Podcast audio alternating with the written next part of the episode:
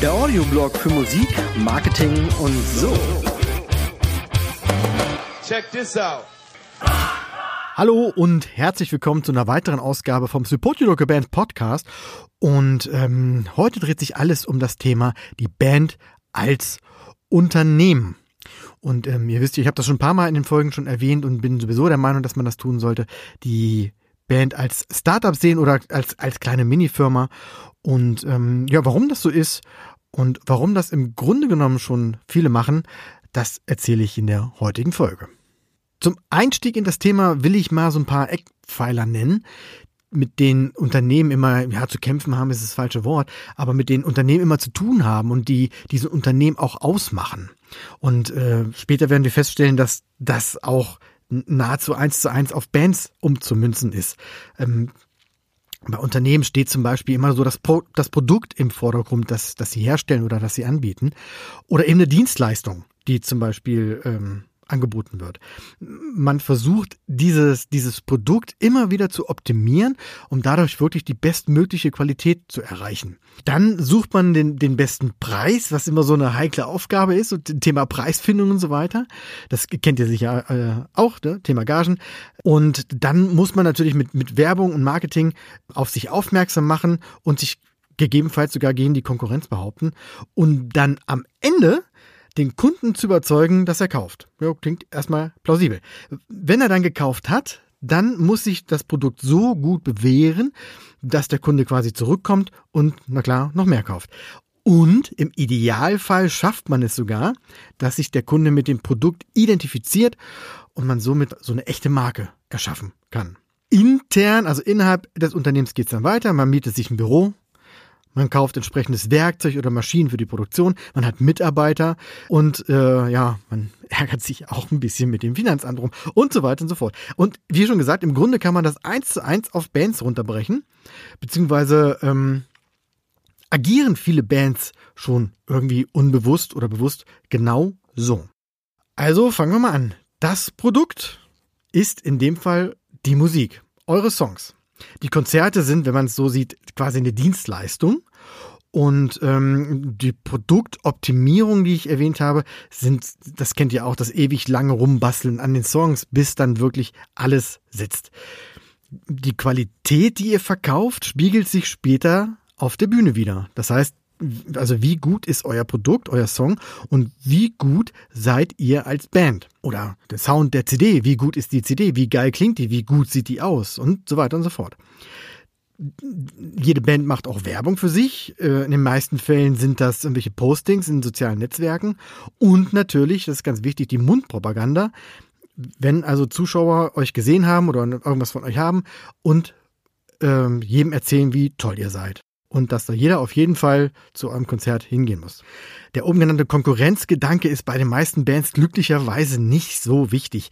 Ähm, da ist es eher so, dass die meisten ja irgendwie sich gegenseitig was Gutes gönnen und äh, es toll finden, wenn, wenn jemand erfolgreich ist oder oder also meistens ist das zumindest so. Den Kunden zu überzeugen, habe ich auch oben genannt, ähm, das macht ihr quasi mit euren Live-Gigs ist, wenn man es, ah, das klingt jetzt natürlich total bescheuert, aber wenn man so sieht, ist es eigentlich eine Verkaufsveranstaltung, sogar, ja, so, so QVC-mäßig mit direktem Hinweis zum Kauf. Kennt jeder von euch, dass man, keine Ahnung, vielleicht habt ihr das auch schon gemacht, so von der Bühne runter, bla bla bla, und am Merchstand könnt ihr unsere CDs kaufen. Das ist ja, wenn es so siehst, ja, Verkaufshinweis. Und dann am Ende natürlich noch immer der Wunsch, dass der Kunde in Anführungszeichen immer wiederkommt. Also zu den Konzerten zum Beispiel oder sich auf jeden Fall die nächste CD holt, euch bei, bei Facebook oder Instagram ein Like da lässt, ähm, ein T-Shirt kauft und vielleicht noch eins und einen Turnbeutel und äh, ein Schlüpper und was weiß ich was. Und dadurch werden Bands auch zur Marke, mit der man sich als Zuhörer wirklich identifiziert. Äh, keine Ahnung, Textzeilen zum Beispiel, die man sich äh, irgendwie auf dem Arm tätowiert. Oder man, man reist auf Tour hinterher, von Konzert zu Konzert, macht alles mit. Oder äh, das Einfachste ist, ihr hört eine ganz bestimmte Platte. Äh, keine Ahnung, ich geht's dreckig einen Tag und dann hört ihr genau diesen einen Song, der euch wieder aufbaut. Das ist ja so diese Identifikation mit, mit der Band, mit dem Produkt, mit allem drumherum. Und äh, ach ja, die, die Mitarbeiter, die ich, die ich erwähnt habe, die man auch natürlich hat intern, das sind natürlich die Bandmitglieder aber auch eure Crew, die mit euch von Konzert zu Konzert reicht. Also Technik, Merch, Licht, äh, Booker, Manager, all, all, das ist alles, alles Mitarbeiter der Band. Und ähm, wenn man das so sieht, ist das genau schon Unternehmertum. Soll heißen, ihr macht das alle schon. Das Problem bei vielen ist aber, dass der Grundgedanke zwar da ist, also mit der Musik Geld verdienen zu wollen, aber irgendwie widerspricht es auch der Einstellung, das durch die Unternehmerbrille zu sehen. Also viele stellen halt einfach den Spaß so in Vordergrund, so ein bisschen Mucke machen mit Kumpels und so. Und das ist ja auch gar nicht verkehrt. Also im, im Gegenteil, das ist ja genau das, um was es geht. Der, der, der Spaß daran, dieses Produkt zu erstellen und das Produkt selber, in dem sich dann alles das, was ihr seid, widerspiegelt. Tja, jetzt könnte ich eigentlich fragen, ja, wo ist jetzt das Problem? Ihr macht das alles schon und äh, dann ist ja alles gut. Also im Grunde gibt es überhaupt kein Problem und wir können die Folge hier beenden. Allerdings haben viele noch dieses, dieses Mindset, dass es ihnen irgendwie schwer macht, äh, quasi dieses, dieses spaßige Hobby mit der vermeintlich, in Anführungszeichen, unternehmerischen Absicht irgendwie aufzuziehen. Hm, das heißt, viele denken wirklich noch, Musik ist ein Hobby und es macht Spaß und pipapo und dieses Unternehmertum, das lasse ich mal sein, weil ich habe ja schon einen Job und, und so weiter und so fort. Da kommen noch solche Sachen dazu, dass man sich mit dem Finanzamt rumärgern muss und man muss vielleicht eine GBR anmelden und das sind Steuern und hier und, und das sind, ach, und dann fallen dann plötzlich so ganz, ganz viele Dinge ein, die irgendwie doof sind und die keinen Spaß machen. Das ist alles kompliziert. Und dann fragt man ein paar Kumpels und die sagen, äh, Finanzamt. Und dann fragt man nochmal im Internet nach, bei Facebook. Und dann sagen die, äh, um Gottes Willen, alles scheiße. Und schon hat man irgendwie keinen Bock mehr auf die Sache und versucht sich da irgendwie durchzumogeln. Und dieses Durchmogeln, das würde ich auf, also lass es sein. Würde ich nicht machen. Wenn ihr wirklich ernsthaft eine Absicht habt, damit Geld zu verdienen und erfolgreich zu sein mit dem, was ihr tut, macht das Ganze ordentlich. Deshalb ist so mein erster Tipp, gründe eine GBR. Also mindestens eine GBR. Das wäre der erste Schritt, um äh, zum einen natürlich auf, auf wirklich einfache Art und Weise Geld verdienen zu dürfen, weil das ist ja immer so das Ding in Deutschland. Du darfst irgendwie keine, keine Mark verdienen, ohne dass es, ähm, dass es irgendwo angibst oder anmeldest oder sonst irgendwas. Ne? Bis zu einem gewissen Grad vielleicht ist es dann so hin und her gemauschelt. Aber wir wollen ja nicht mehr mauscheln. Wir wollen ja ordentlich Geld, zu machen, äh, Geld verdienen. Und wenn ihr eine GBR seid, dann macht das auch was mit eurem Grundgedanken. Da bekommt ihr nämlich gleich so diesen Drall in die Richtung, ähm, wie soll ich sagen, das ist jetzt offiziell.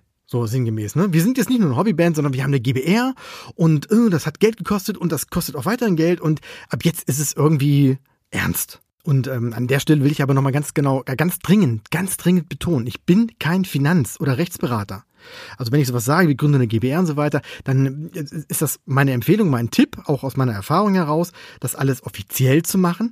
Aber ich würde euch trotzdem immer empfehlen, vorab mit einem Steuerberater zu sprechen und euch da wirklich beraten zu lassen. Ja, das kostet Geld. Eine Steuer, eine Beratung von einem Steuerberater kostet Geld. Aber es ist, seht es so wie, wie eine Gage. Ihr geht ja auch auf ein Konzert und wollt ihr Geld dafür haben. Und ihr liefert ja auch Qualität ab. Die Leute tanzen, haben Spaß und so weiter. Und das kostet denen Geld. Und so ist das auch beim Steuerberater. Der gibt euch Tipps für die Zukunft, um euch als Unternehmen sauber aufzustellen. Und das kostet dann eben Geld. Und ihr wollt, wie gesagt, ja auch später Umsatz machen mit dem Produkt. Also geht in Vorleistung. So eine, keine Ahnung, das Beispiel, diese Gitarre muss auch gekauft werden, damit ihr damit Musik machen müsst. Und so ist es auch mit solchen Beraterstunden. Und im Laufe der Zeit macht sich das einfach wirklich bezahlt. Und auch das ist so ein Unternehmergedanke. Wenn ich Geld verdienen will, dann muss ich auch bereit sein, welches zu investieren. Davon mal ab würde ich persönlich generell immer empfehlen, irgendwie einen Steuerberater zu haben. Außer einer von euch ist jetzt, macht das vielleicht beruflich und kennt sich da wirklich aus. Aber es ist einfach alles so easy. Wenn ihr Einnahmen habt, dann gebt ihr ihm die ganzen Belege in den berühmten Schuhkarton rüber und der regelt das für euch. Ihr müsst euch darum nichts kümmern. Und äh, ja, klar, das kostet auch Geld, dass der das macht. Aber wenn ihr das alles wirklich ernst meint, dann hört auf, euch äh, irgendwas selber da zurechtzuschustern. So, so halb legal und irgendwie basierend auf Aussagen vom, vom Kumpel, der einen kennt und ähm, die Mutter hat mir was bei Facebook gelesen. Das ist alles, äh, ist natürlich jetzt übertrieben, aber oftmals ist es ja so, dass man irgendwem irgendwas glaubt und äh, dann der Meinung ist, das ist so ein riesiger Berg und alles ist total kompliziert. Und wenn du irgendwas nicht gut kannst, dann such dir jemanden, der das gut kann und gib es ab. Das ist einfach auch das Geile, dass ihr euch das einfach nicht drum kümmern müsst. Und Thema Outsourcing ist ja auch ein großes Ding, irgendwie auch bei Unternehmen und generell so bei Selbstständigen. Man kann nicht alles selber machen. Und ähm, wenn ich einen kenne, der das kann, oder ich suche mir jemanden, der das besser kann als ich, dann habe ich mir schon eine riesige Last von der Schulter genommen. Auch im späteren Bereich, dann wenn es darum geht, Grafik erstellen, Logo und äh, keine Ahnung, ein Banner muss gemacht werden, die Website muss programmiert werden und so weiter und so fort. Wie gesagt, wenn ihr intern das regeln könnt, ihr habt wirklich Leute, die sich auskennen damit, dann äh, go for it. Aber wenn ihr da irgendwie dann anfangt, euch was zurechtzubasteln, lasst es bitte sein. Ich habe in der ersten Folge schon gesagt, dass ich ein, ein äh, Unternehmen habe und äh, wir bedrucken halt auch viel für Bands. Und was wir da teilweise für, für Druckdaten kriegen, das ist schon echt grenzwertig. Und da frage ich mich auch, warum gibt's, warum geben die Bands das nicht an, an Leute, die sich damit auskennen? Da wird dann irgendwas zurechtgewurschtelt in Word oder in PowerPoint, was weiß ich was. Und ähm, es ist einfach nur grottig. Wenn ihr irgendwie gut dastehen wollt, dann gebt solche Sachen nach draußen und kümmert euch um das, was ihr wirklich gut könnt. Aber ich komme da nochmal später drauf zurück, weil das einfach zu, zu ein großes Thema und auch zu spannendes Thema. Außerdem will ich mich so ein bisschen beeilen, damit die Folge nicht ganz so lang wird. Ich merke schon wieder, ich komme hier ins Schwafel. Der nächste Punkt ist das Produkt. Und klar, es ist ein bisschen, ein bisschen trocken, wenn ich jetzt ähm, von euren Songs und eurer Musik als Produkt spreche. Aber im Grunde genommen ist ja genau das, was ihr verkauft. Von daher habt ihr als Unternehmer auch Sorge zu tragen, dass diese Songs, also euer Produkt, in bestmöglicher Qualität abgeliefert werden. Und das würde jetzt zu weit gehen, wenn ich jetzt auch noch so vom Songwriting und so sprechen würde. Das können andere äh, besser als ich. Aber ich kann zum Beispiel sagen, dass äh, versucht so gut an eurem Instrument zu sein, wie es geht oder sorgt dafür, dass die Kompositionen total gut sind oder dass, dass es alles total geil klingt und dass ihr auf der Bühne einfach eine gute Produktpräsentation in Anführungszeichen abliefert. Ähm, das alles so spiegelt euer, euer Image wieder und ermöglicht es einfach euer Produkt der Zielgruppe, jetzt mal auch wieder ein trockenes Wort, äh, irgendwie nahe, zu, nahe zu bringen und zum Kauf anzuregen. Und ja, das klingt wirklich alles ein bisschen nach Business, das weiß ich selber. Aber unterm Strich ist es ja auch eine Art Präsentation, die er da macht. Nur eben nicht mit PowerPoint oder was weiß ich was, sondern ähm, ja, mit euch selber als Band auf der Bühne. Im Agentursprech würde ich fast sagen, das ist jeder Auftritt, Live-Auftritt ist sowas wie ein Pitch. Also quasi eure Chance, euch als Band und euer Produkt nochmal ähm, beim Zuhörer irgendwie ähm, richtig so zu positionieren.